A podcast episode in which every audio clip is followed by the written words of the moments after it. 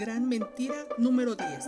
Que las mujeres disfrutarían la feminización de los hombres. Ya que las mujeres adoptan más valores masculinos y los hombres más valores femeninos, pensamos que nos disfrutaríamos más el uno al otro.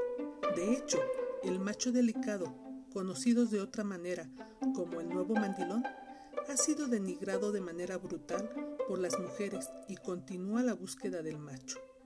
Las mujeres anhelan algo, no saben qué, pero están comenzando a sospechar que tiene algo que ver con ser una mujer de verdad, otra vez involucrada con un hombre de verdad.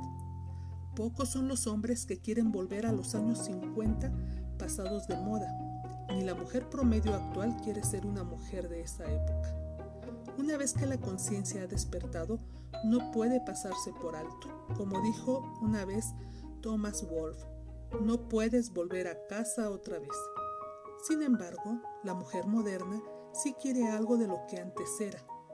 Quiere sentirse delicada otra vez y quiere experimentar una fuerza de apoyo por parte de su hombre, de una manera fundamental. Este sentimiento no es más que un anhelo de descanso, de rendirse y ser mujer, una posición que requiere menos energía y menos control. No obstante, esa rendición es muy atemorizante para la mujer amazona de ahora, ya que siente que tiene mucho que hacer en el mundo.